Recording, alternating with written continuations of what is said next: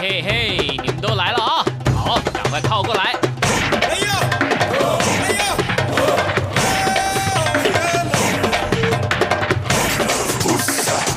想了解台湾吗？一起来收听《台湾红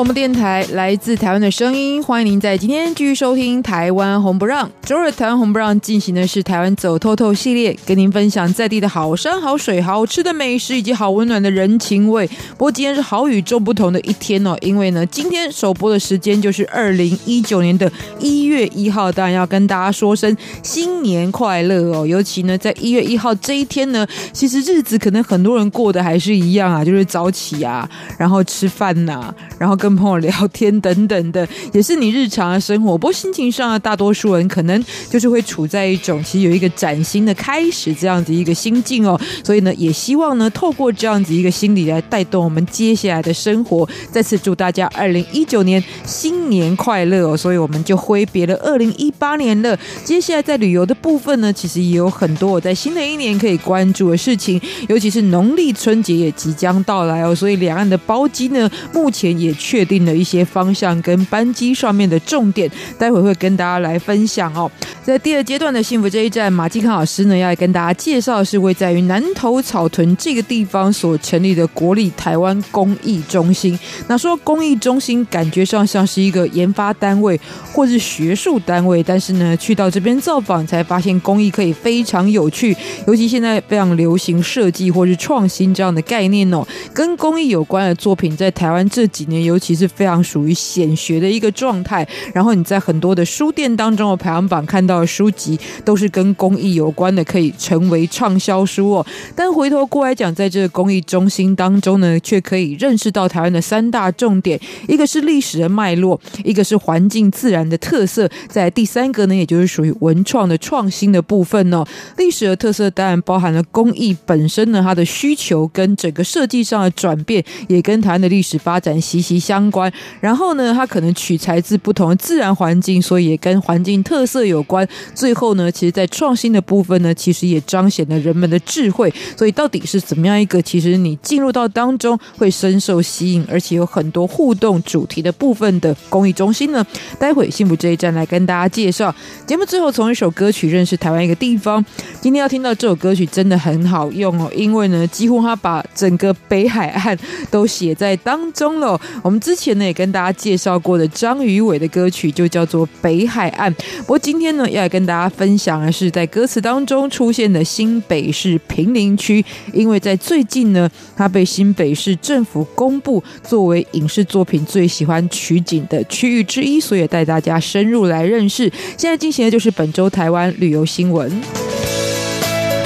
好，那首先呢，要来说到就是这个很多人关注的，也就是二零一九年的两岸春节加班机的部分哦。因为呢，往返两岸呢，其实要来过农历春节的人相当的众多。但在去年呢，因为航班上的一些状况呢，很多人就特别关注，在今年会不会有一些改变呢？那目前呢，经过两岸的民航单位沟通之后，已经达成了共识，也就是呢，之后依照两岸航空公司所提出的申请。将会在一月十号之前完成相关作业，就是在一个礼拜之内就会完成相关作业。而且目前预估的来往班次呢是会有正成长的。那目前所确认的资讯，就第一个包含春节加班机的期间，因为春节是从二月二号到二月九号是台湾的这个放假时间。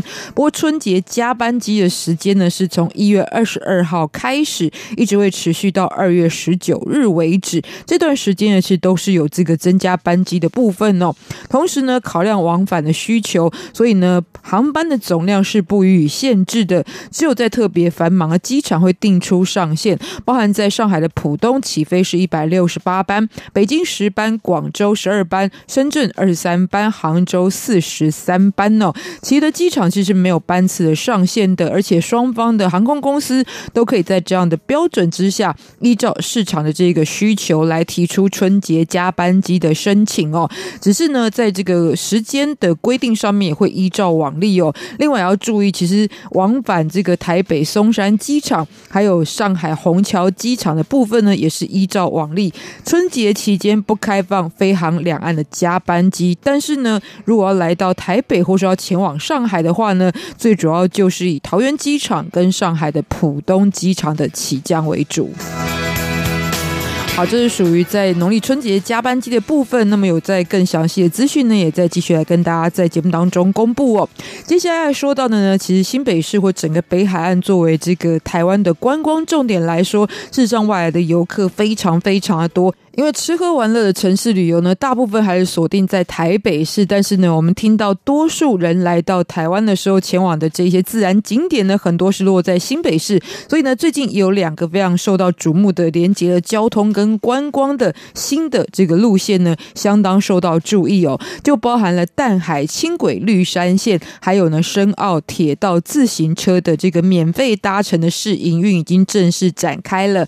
那首先就是淡海轻轨绿山线，事实上呢，其实是可以从台北捷运的红树林站上车，然后沿线呢会经过包含像淡江大学、滨海沙仑等等的站点，最后会抵达终点站在坎顶。那全线呢是有十一个站点呢，其实就涵盖了北海岸的二十九个景点，同时呢还设置了这个每个站点都有 U Bike 的公共脚踏车的接同呃接驳系统的服务。再呢，其实全线的十一座车站主题都是以台湾的绘本画家吉米的作品来打造，所以充满了这种欣赏的乐趣哦。而且在未来呢，也有更多路线的开放哦，让大家在造访这个区域的景点的时候呢，有更多的选择，更方便呢。尤其是以当中的一个主题，就是很多外来游客造访的淡水来说，事实上大部分的人是搭乘捷运来到淡水，然后因为交通接驳的关系呢，基本上就以淡水老街为主了。其他呢，深入的地方也许靠步行或者是计程车接驳，但在深入地方呢，也许就比较困难到达。但现在透过轻轨呢，就可以很方便的接驳。所以目前是在这个试营运的阶段，是免费提供服务。但接下来即使进入到正式营运呢，票价也很便宜哦。从最低到最高的区间就是二十块到二十五块之间，所以是非常优惠的交通服务。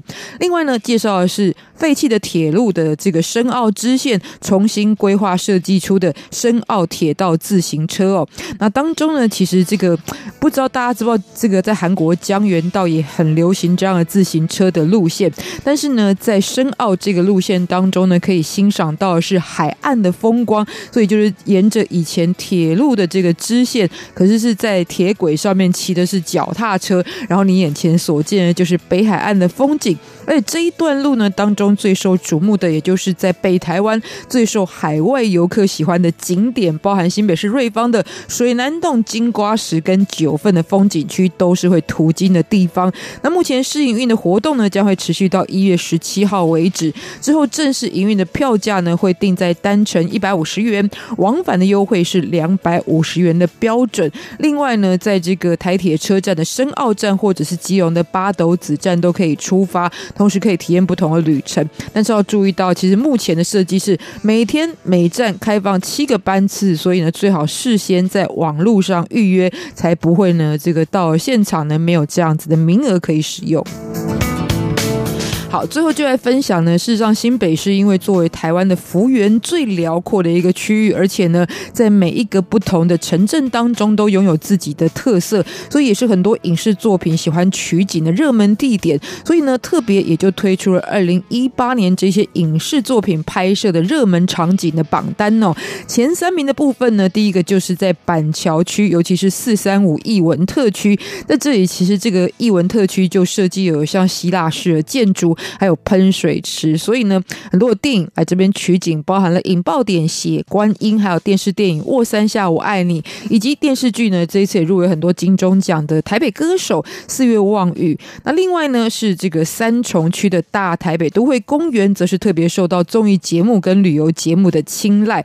而在第三个部分呢，就是位在于平林的廉政研习中心，是电影《斗鱼》、《角头二》，还有呢这个很多的包含 Netflix。今年要推出的影集《醉梦者》，这是张孝全跟贾静雯所主演的悬疑作品哦，也是来到平林这个地方取景拍摄哦。所以呢，其他的景点还有哪些呢？包含了板桥的林本源宅邸，还有忠孝码头、五分山气象雷达站、新北市政府大楼、黄金博物馆以及九份老街，都是影视作品喜欢取景的重点哦。那么待会呢，就跟大家来介绍，也就是荣登前三名的新北市平林区。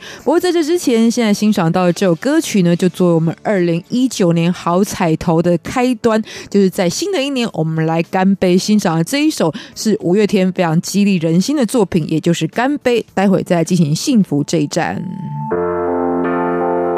会不会有一天，时间真的能倒退，退回你的、我的、回不去的、悠悠？许会有一天，世界真的有终点，也要和你举起回忆酿的甜，和你再干一杯。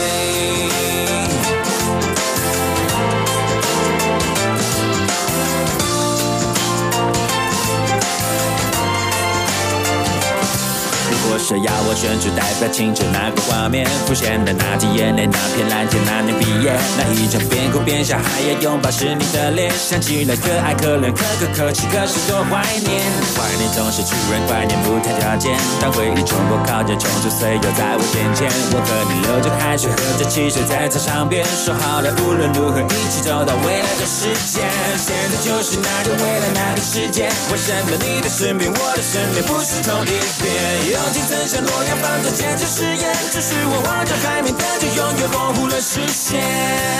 会不会有一天，时间真的能倒退，退回你的、我的、回不去的、悠悠的岁月？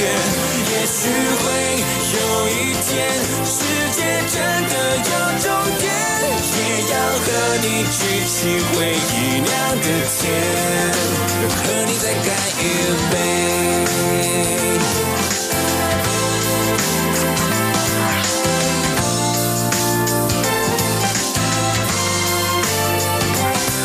这些年买了四轮，买了手表，买了单眼，却发现追不到的、进不了的还是那些。人生是只有认命，只能宿命，只好宿醉。只剩下高的笑点，低的哭点，却没成熟点。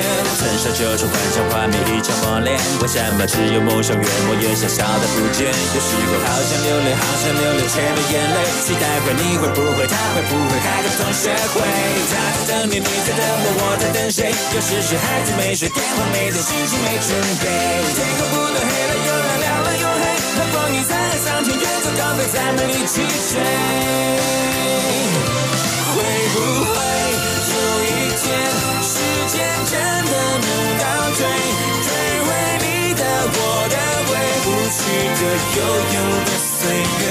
也许会有一天，世界真的有终点。也要和你举起回忆亮的天，和你再干一杯。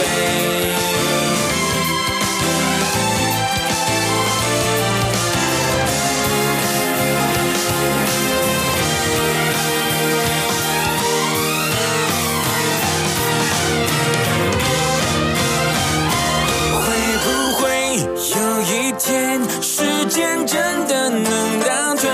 退回你的我的回不去的悠悠的岁月，也许会有一天，世界真的有终点，也要和你举起回忆酿的甜，和你再干一杯，终究会有一天，我们都变成昨天，走过一生一回匆匆的人间。有一天就是今天，今天就是有一天，说出一直没说对你的感谢，和你再干一杯，再干一杯，永远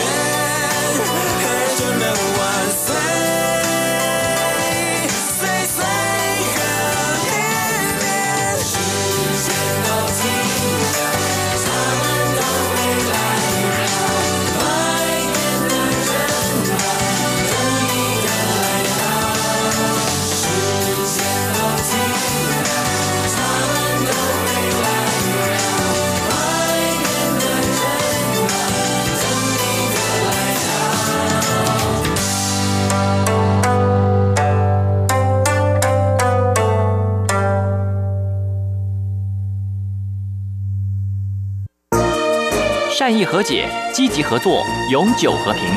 行政院大陆委员会与您携手共创美好的未来。大家好，我是光良。你先收听的是中央广播电台。在这个新的一年里呢，我要祝大家新年快乐，然后很多很多的新的新希望都会实现。新年快乐！一起共度每一刻美好时光，微笑一直在我们脸上，永远没有烦恼，也没有悲伤，许个愿一辈子。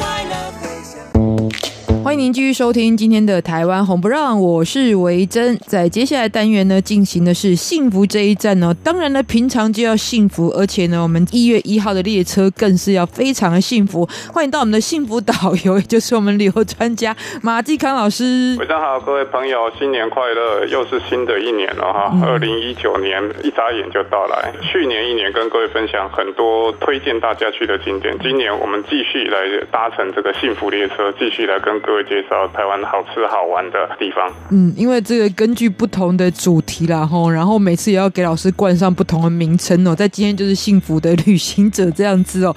但是当然，我们今天要介绍的主题呢，其实跟台湾在公益上的表现非常有关的。但是如果我们稍微要回顾一下，其实，在过去一年当中，对老师来看的话，其实，在旅游界有没有一些比较值得大家注意的一些改变，或者是在新闻的部分？对啊，其实旅游的趋势，用一句话来形容，就是旅行的人越来越多，当然也因应旅行的人越来越多，各式各样周边的这种交通设施，当然也不断的在改变过程。好，包括呢刚刚提到的深澳，深澳这个地方哈，其实它在基隆啊东北角海岸这个地方哈，你来到这边，它其实利用废弃的铁路，你可以骑一段铁路的自行车。另外呢，哎，来到淡水湾的朋友，其实未来会有几条的轻轨路线，啊，要来到像渔人码头啊，或是淡水老街啦，相对来讲其实是更方便。所以今年呢，整个的旅游趋势，世界如此纷乱，可是大家对于旅行的这样子一个概念跟想法，基本上还是不断持续在实践当中。嗯，而且以台湾来说的话，因为我觉得以前大部分在城市里面啊，你尤其是像高雄或台北，其实都有捷运的搭乘，原本就比较便利了。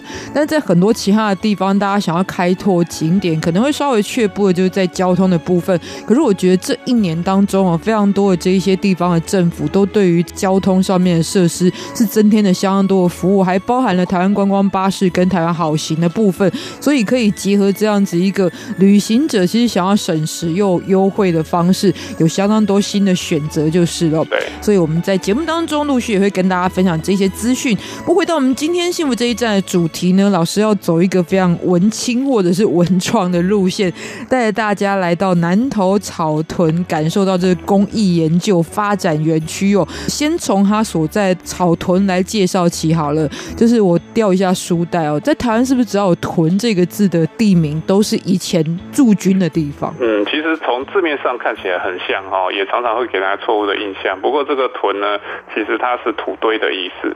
其实草屯的旧名叫做草鞋墩啊，墩呢其实是一个土字旁敦化的敦。那这个墩的意思其实是土丘，早期叫早鞋墩。为什么叫这样的名字呢？因为我们今天看到草屯哦，它其实在以前国道六号高速公路还没新建好之前，要从台中彰化要进入这个南投埔里，埔里它其实是一个四面环山的一个盆地，而这个地方呢，其实资源又非常的丰富，所以以前从台中彰化要进入埔里，必经之路就是我们今天要跟各位介绍的草屯。那当然以前还没高速公路，走路的时候，大部分人其实都是什么穿草鞋。那当然后来有开车，所谓的中潭公路，也是从台中到埔里日月潭的这一条公路，也是必经草屯。所以草屯呢，其实就是从台中要进入南投埔里盆地，还有包括合欢山区非常重要的一个路线。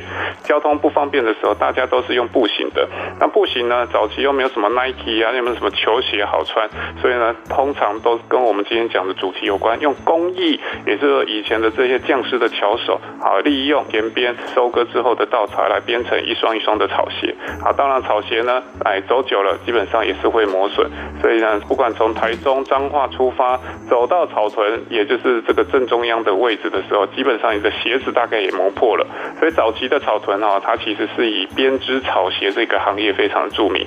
所有人走到这个地方，原本穿的草鞋可能都已经磨烂了，然后呢，就在这个地方换一双草鞋。那原本旧的草鞋呢，就可能丢在旁边。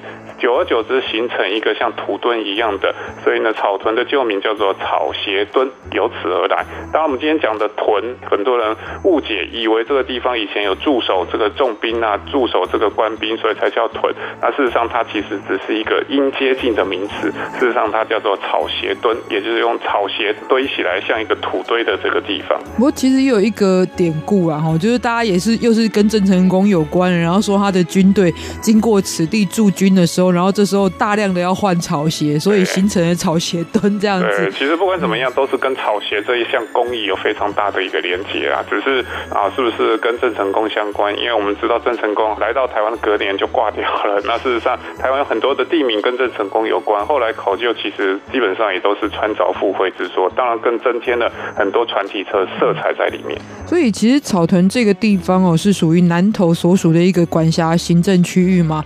那我想，大部分我们这个如果是来自于中国听众朋友，可能对草屯的印象或是它的整体的一个特色上面不是这么认识。如果老师要介绍草屯的三个特色重点的话，这个大概是侧重哪些部分？对啊，其实大陆的朋友来到台湾啊，草屯一定会经过，因为刚刚提到你要到日月潭，一定会经过草屯这个地方。只不过呢，它可能平常不是这种观光旅游的重点。那所谓观光旅游重点是在大陆朋友仅有限的这个时间范围之内，草屯可能只是一个路过。那如果讲到草屯的几个特色，第一个呢，当然跟它的工艺有很大的关联。刚刚提到我今天要介绍的工艺研究发展中心就在草屯这个地方。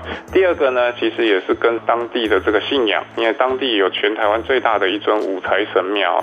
第三个呢，其实也跟当地的这些美食，因为呢，草屯这个地方哈，它其实也算是南投的一个门户啦。虽然它是在南投县，交通还算方便，跟其他像南投中寮啊、湖里啊等等这些比较山区比较多的乡镇比较起来，它其实生活区域是更靠近台中这一个地方。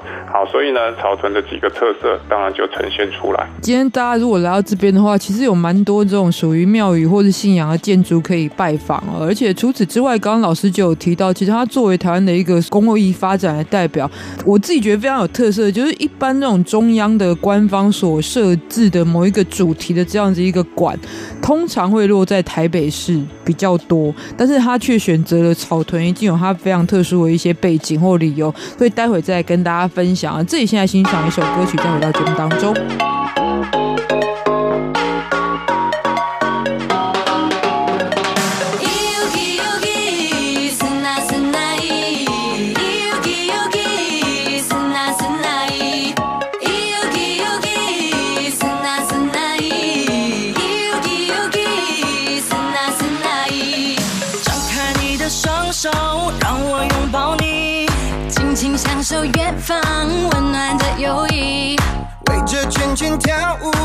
近了距离，让我们都看见善良和美丽。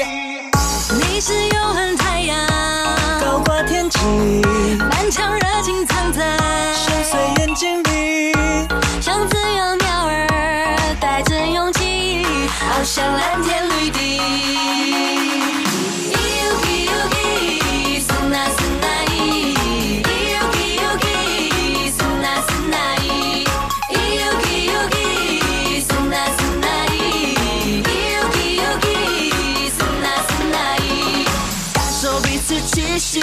相聚在一起，沸腾的血液跟着旋律，拉近你我距离，不要再犹豫，大声告诉世界你来自哪里。你是永恒太阳，高挂天际，满腔热情藏在深邃眼睛里，像自由鸟儿，带着勇气，翱翔蓝天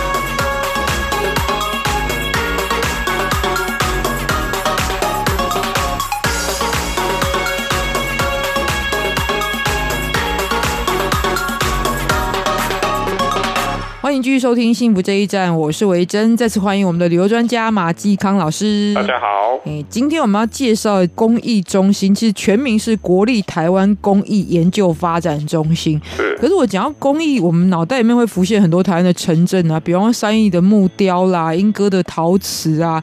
那草屯是什么样一个背景，却凭中选呢？嗯，其实我们讲到公益哈，大家可能对公益呃有一带有一点点艺术的一个观念跟观感。那其实也是因为现在人。的一个生活方式，慢慢的富裕，慢慢的改变。其实我们常讲，工艺跟艺术有什么差别？艺术其实是什么？欣赏的，只是工艺是个真正跟你生活产生关联性的这个部分。像维正刚刚提到的陶瓷啊，或是呢木雕啊等等。当然，你可以它是一个艺术品，可是呢，如果在实用性的部分，像以前的庙宇，常常就看到这些木雕。然后呢，家里面吃饭的碗盘，这其实也是来自于陶瓷。可是随着人这个条件越来越好，这些东西就慢慢的这个升华。至于草屯为什么会成为公益发展研究中心的一个落在的一个点，其实也是跟整个南投周边的环境有很大的关联。以前我们常讲一句话：靠山吃山，靠海吃海。那今天的公益发展研究中心。事实上，它在早期这边是属于竹文化啊，或者是竹手工艺的一个研究发展中心。因为早期呢，我们要使用日常生活当中很多的器具，不像现在很方便啊。你可能去大卖场，可能去五金行、杂货店买个水瓢，或是买个日常生活用具，只要花钱都可以解决。在早年哈，不管食衣住行娱乐，必须要靠自己的智慧。比如说，现在我们要保存热水，冬天到了很冷嘛，大家要喝热水啊，热水怎么去保温？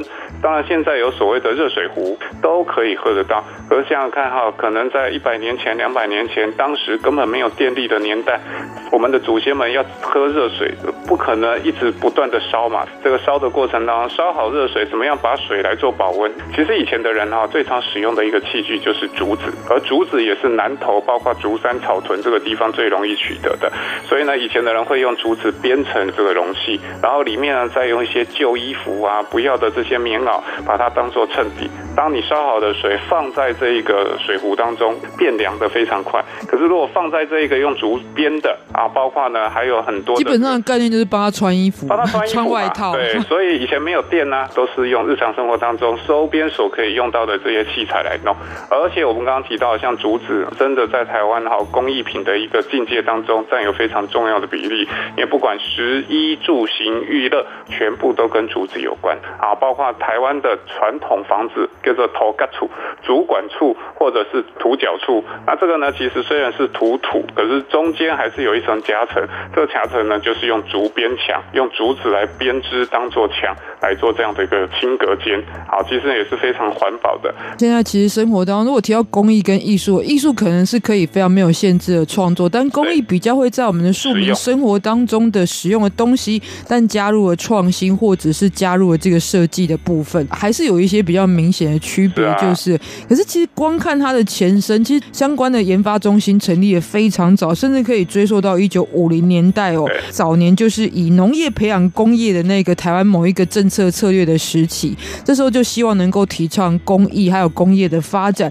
所以它最初的时候其实属于台湾工艺文化设立的单位叫研究班，然后在最一开始的时候担任这个班主任的还是台湾赫赫有名的这个艺术家，就是颜水龙先生。对啊，其实像台湾曾经经历过一个时期啊，在以前谢东敏当这个省主席的时候，曾经推行一个运动，叫做家庭及工厂。其实呢，这个地方早期都是农业社会啦啊，农业社会呢。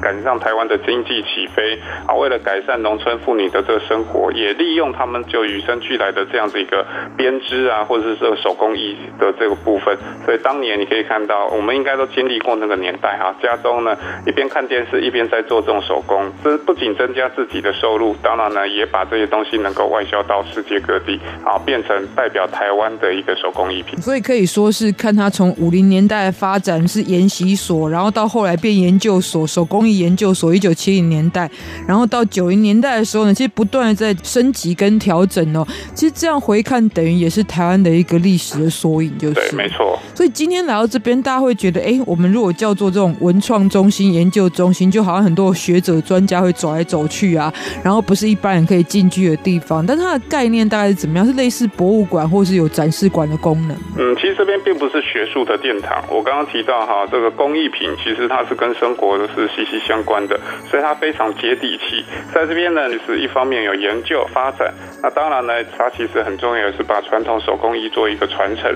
所以在这边呢，有所谓的工艺馆。工艺馆呢，其实就有很多在地的这些工艺大师在这个地方驻点。好，当然他也开班授课。来到这边呢，你想要做 DIY，想要做更深度的学习，这边其实都有相关的这个课程，甚至由政府主办的，可能一个循环二三十堂的一个相关的课课程啊，有兴趣的都可以自由报名来参加。而且呢，园区里面其实还有提供住宿，因为要学工艺哈，不是一个小时、两个小时他就可以学完了。更重要，这边有开设各式各样的这个班。当然，这是研究的部分。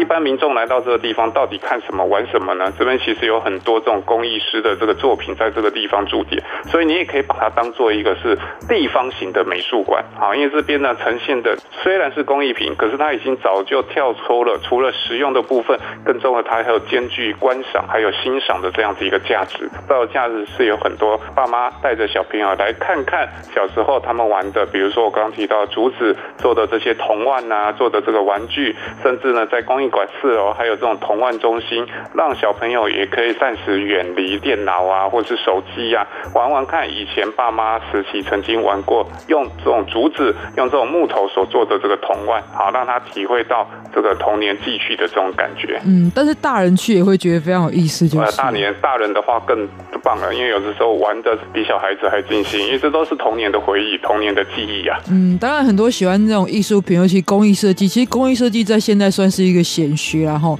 光是看台湾的成品书局当中，其实它就摆出了一个专区，跟这种工艺设计有关的各种的主题都可以呈现。所以呢，来到这边，实际上呢，我们待会要请马继康老师来介绍，他觉得三大亮点有哪些必看的，在这个工艺中心当中的重点。我们再欣赏一首歌曲，再回到节目当中。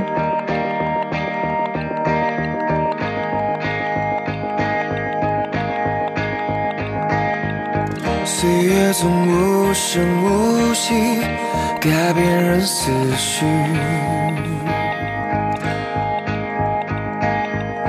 习惯了不予悲喜，隐藏好表情。经过了时光洗礼，被嘲笑几次。我只想为梦努力，成了妄想痴心。天边的那颗流星，稍纵即逝的美丽。世界太多吸引，有谁会甘心选择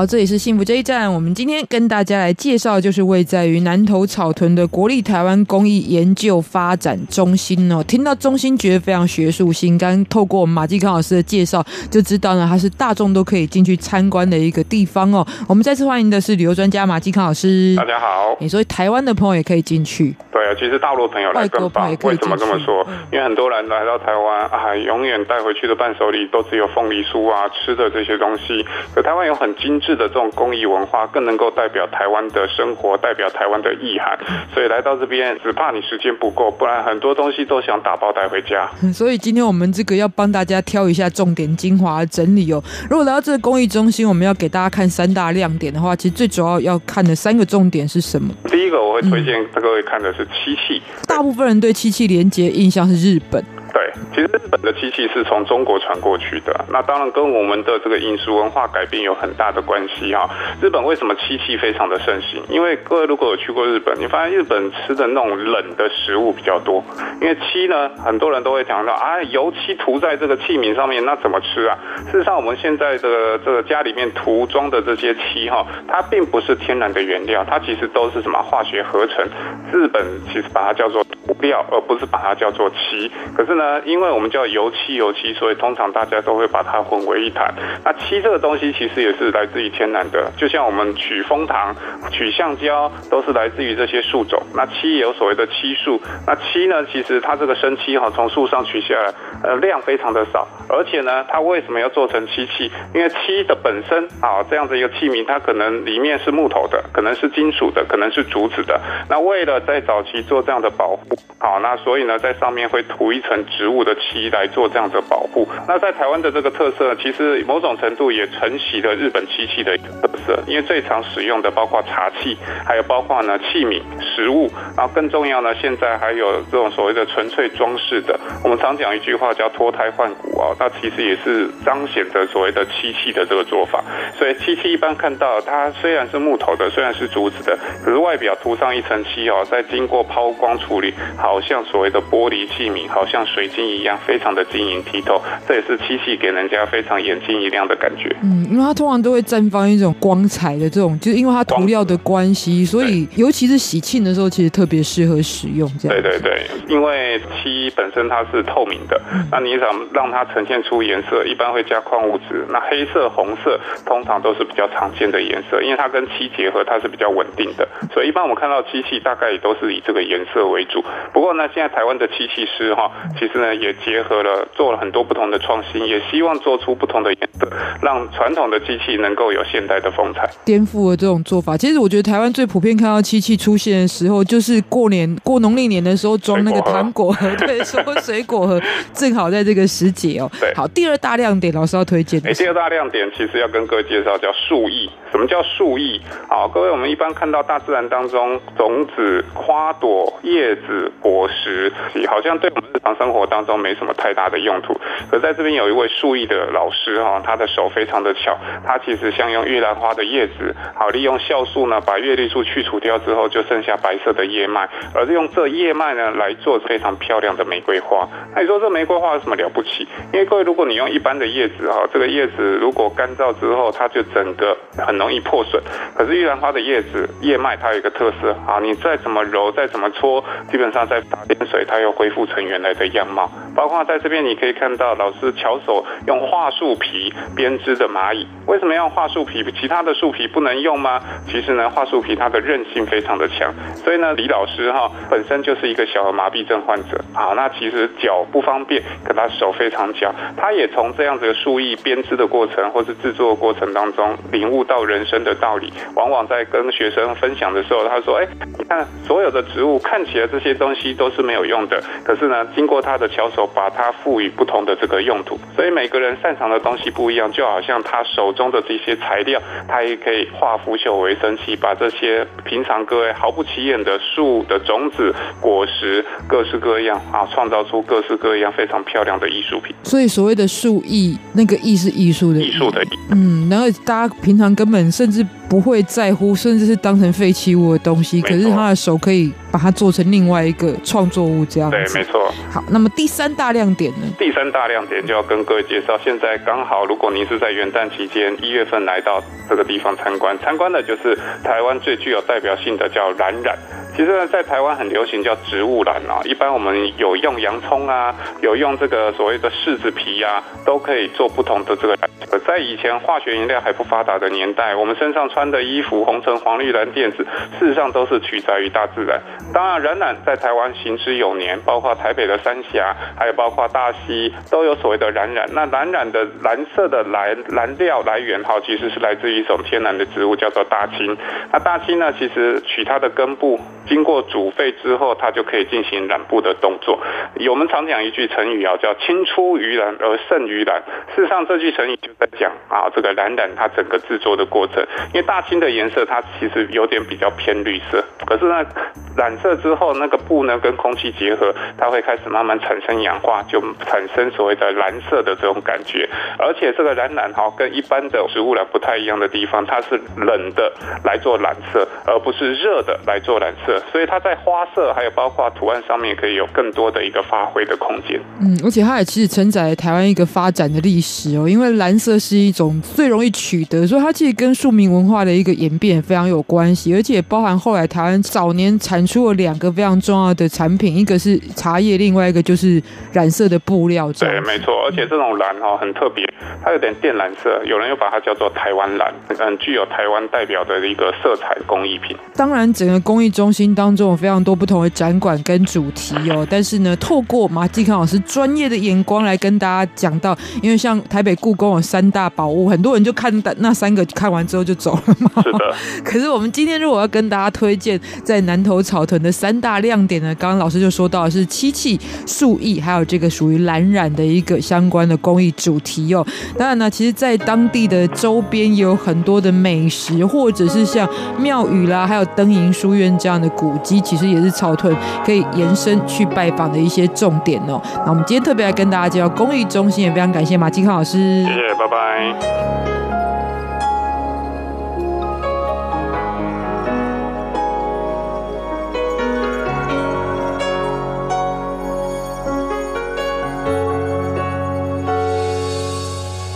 也许我曾经坠落，也许我受过折磨。有些什么已经错过，告诉自己不要想得太多，一切难把握，可我们不能脆弱，总有什么可以挥霍，告。诉自己过得还不错。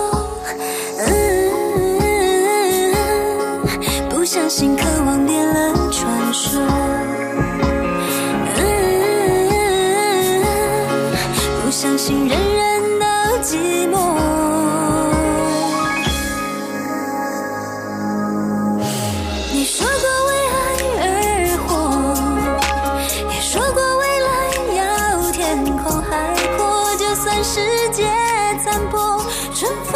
风吹过，原来忘了越来越漂泊。我可以为爱而活，也可以一手把束缚摆脱，就算岁月沉默，思念掠过，忽然想起多久没想过美好生活。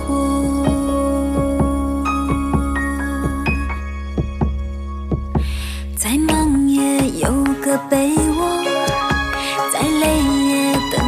周末。有些什么已经错过，到底想的太少还是太多？到处是工作，可我们不能奔波，还有什么可以寄托？告诉自己过得还不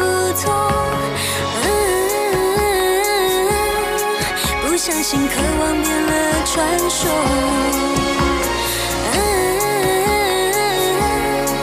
不相信人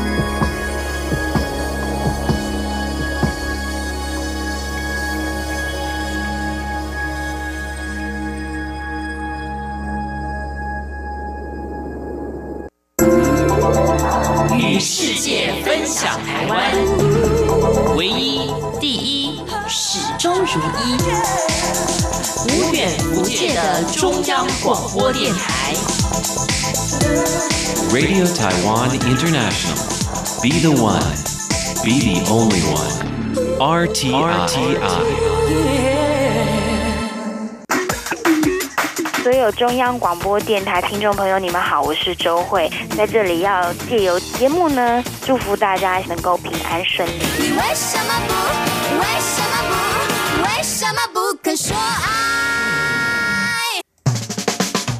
你所继续收听的节目是《台湾红不让》，我是维珍。在我们今天最后进行的单元“旅游放大镜”，从一首歌曲认识台湾一个地方。今天我们要欣赏的歌曲呢，就跟我们最开始的这个单元，也就是新闻有关的，就是介绍到了二零一八年新北市的这个属于影视作品最热门的拍摄景点的前三名之一，在平林区这个地方的历史特色，以及呢，在今天的一个观光的重点。那么欣赏的歌曲就是有介绍到平林区。区的这首张宇伟的作品《北海岸》。不回到平林本身要怎么写呢？就是一个土字旁加上了平等的平这个字哦。那事实上呢是一种形容环境状态的字眼。另外林就是森林的林，所以两个其实都是在形容环境状态，也就呈现了最早期平林给大家所看到的特色重点。因为这里就是一个四面环山，然后呢在中间的地势其实相当的平坦，而且呢充满着茂盛的森林资源的区域，所以有这样子一个平原的地方，充满着森林，后来也就叫做平林。所以真的是一个非常直观的命名的说法哦。那么在清代的时候呢，其实这一块区域是被划入到番地的一个领域当中。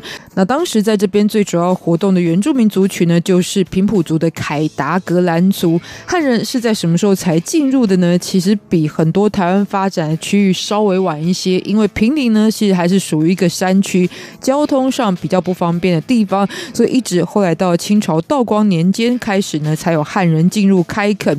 不过也因为呢，具有山区这样的一个特色的地理环境，所以呢，开垦的除了移民之外，很少会有其他的汉人进入哦。而且同时，为了防止跟原住民之间的冲突呢，所以他们也组织了具有规模的防御的武装力量，这也影响到日后地方上的一个风气跟文化的发展。但是如果以开发历史来看呢，其实要连接邻近的城镇发展，更可以看得出一个开发的路线跟脉络。整体来说呢，就是沿着新店溪的这个分支，也就是北势溪，一路的从下游开始，然后慢慢的往上。因为越下游的地方呢，可能饱和之后就会往上一点再开发这样子。所以一路在新北市呢，包含像石碇、新店跟平林，现在这一些属于新北市的行政区域呢，其实都是有着时间上的一个连接。发展的顺序。那么当时呢，最主要进入到这一边的移民呢，要取得的资源是什么？就是在山区当中的樟树，非常的丰富。那樟树在早年呢，其实是工业所用的，非常的多。尤其在战争期间呢，也是战争补给非常重要的原料。所以呢，其实可以带来相当巨大的财富，也变成很多人开发当地所着重的一个资源。另外呢，还有种植染布原料的植物呢，最主要也提供给那个时候台。被发展非常兴盛的布匹产业来使用。不过今天呢，如果来到这个区域当中，最主要着重的就是在茶叶的文化。那大概的发展时期呢，是从清朝嘉庆年间就开始了，所以也是非常具有历史的。那地方人士呢，就引进了乌龙茶种哦，然后开始是从台北市的文山一带种植，接着呢，陆陆续续就串联起来，一直到平林这个地方，就变成了北台湾非常代表的茶品，也就是文山包种茶的主要产区。那今天来到当地呢，几个特色可以拜访的重点呢，第一个就是前往平林老街哦，而且这条老街呢是以当地也很知名的古迹地标，就是宝瓶宫这一座庙宇呢发展而起的。那整条市街呢，也就是以前平林最繁华的这个商业地带哦，今天依然保持着呢非常传统的气息，而且也有一些留下来的以前过往这个闽南式的古厝建筑哦。同时之间呢，其实最主要的焦点就是建造于。清朝同治年间的这一座宝瓶宫，祭祀的是透过移民社会发展出来的海神系统之一，就是台湾人那时候非常多人呢，可能以海洋为生，或者在渡海的时候要祈求平安，所以发展出了几个不一样的这个海神系统，包含最知名的，很多人知道台湾人信仰妈祖非常多。不过在坪林这个地方的宝瓶宫呢，祭祀的就是北极玄天上帝，因为玄天上帝是镇守北方天际的神明，所以就像是拥有。北极星指引的力量啊，可以保护海上这些船只的安全。那么今天来到这边呢，也可以借由这一座庙宇的发展，认识到数百年前在这里展开的属于移民历史的轨迹。但这边呢，也是属于茶乡作为主题的重点哦，所以品茶呢，也是来到平林当地非常重点的行程之一哦。但是品茶形式非常的多啊，而且在这里开设相当多的茶厂，每一家茶厂呢都有自己独门的私藏的功夫，然后传承的手艺。所以在每一家茶厂，虽然当然喝到的都是非常优质的文山包种茶，但是口感上面呢，也可以有蛮多不同的变化。所以很多人呢就喜欢一家一家茶厂这样子去跑，而且呢，如果觉得要进行太多家。家茶厂啊拜访呢，稍微的在时间安排上呢没有办法的话，其实呢，平林也因此特别设立了茶叶博物馆哦。其实不止在茶叶的部分，整体平林的发展，然后地方的风采，还包含了呢他们的自然环境，以及到整个跟茶文化有关的过程，都有非常具细迷的陈设跟介绍。同时呢，还会请来地方上非常专业的。老师傅来传授制茶的技术，那大概在很多 DIY 的互动体验当中算是非常特别的，因为这些老师傅呢就把自己的绝活传授给大家了。那么另外来到当地呢，其实也可以探索另外一个地标景点，就是平林尾桥。但在台湾呢，其实有成千上百座桥梁，而且可能也都有百年以上的历史。可是这一座平林尾桥为什么特别的被很多人认识？尤其是学工程的朋友特别喜欢来这边观赏呢？因为可以看到是。百年前人们克服自然环境的一种智慧的呈现哦，就是在一九一零年由日本人所设计建造，架在北势溪上的这一座桥梁。那事实上呢，北势溪本来的这个溪水就还蛮湍急的，尤其呢在涨潮期间呢，其实它打造这一座桥梁的自然条件的情况之下，基底就比较薄了。所以为了要减少冲击呢，所以第一个是采用船型的破水式桥墩，也就是桥墩设计呢，跟溪流的这个流的方向呢，基本上不会做直角的交汇，会来减少冲击的力道。再来呢，每一根桥墩都会根据不同位置水流速度也是有所差异的这个考量之下，每一根桥墩的设计上面也是有所差异，所以也呈现了呢，在那个时候的人精密的计算的能力，还有这样子一个属于克难的智慧哦，所以它也变成台湾在这个桥梁建筑工程上面非常具有代表性的一座经典桥梁。所以来到平林这个地方，有很多可以玩乐的重点哦。其实包含了平林当地也是一个欣赏日出非常适合地方，尤其前往在地的南山寺呢，其实就可以伴着云海、太阳，还有呢在茶香的衬托之下，感受这样子不同的风情哦。同时之间呢，当地的老街呢，可以品尝非常多特色，只有在平林这边才吃得到的美食。所以今天特别来跟大家分享推荐。那么最后就来欣赏这首歌曲，来自于张宇伟的作品《北海岸》，也在这首歌曲当中跟你说再见了，不要忘记下周同一时间也要继续锁定我们介绍台湾各种旅游主题的《台湾走透透》，拜拜。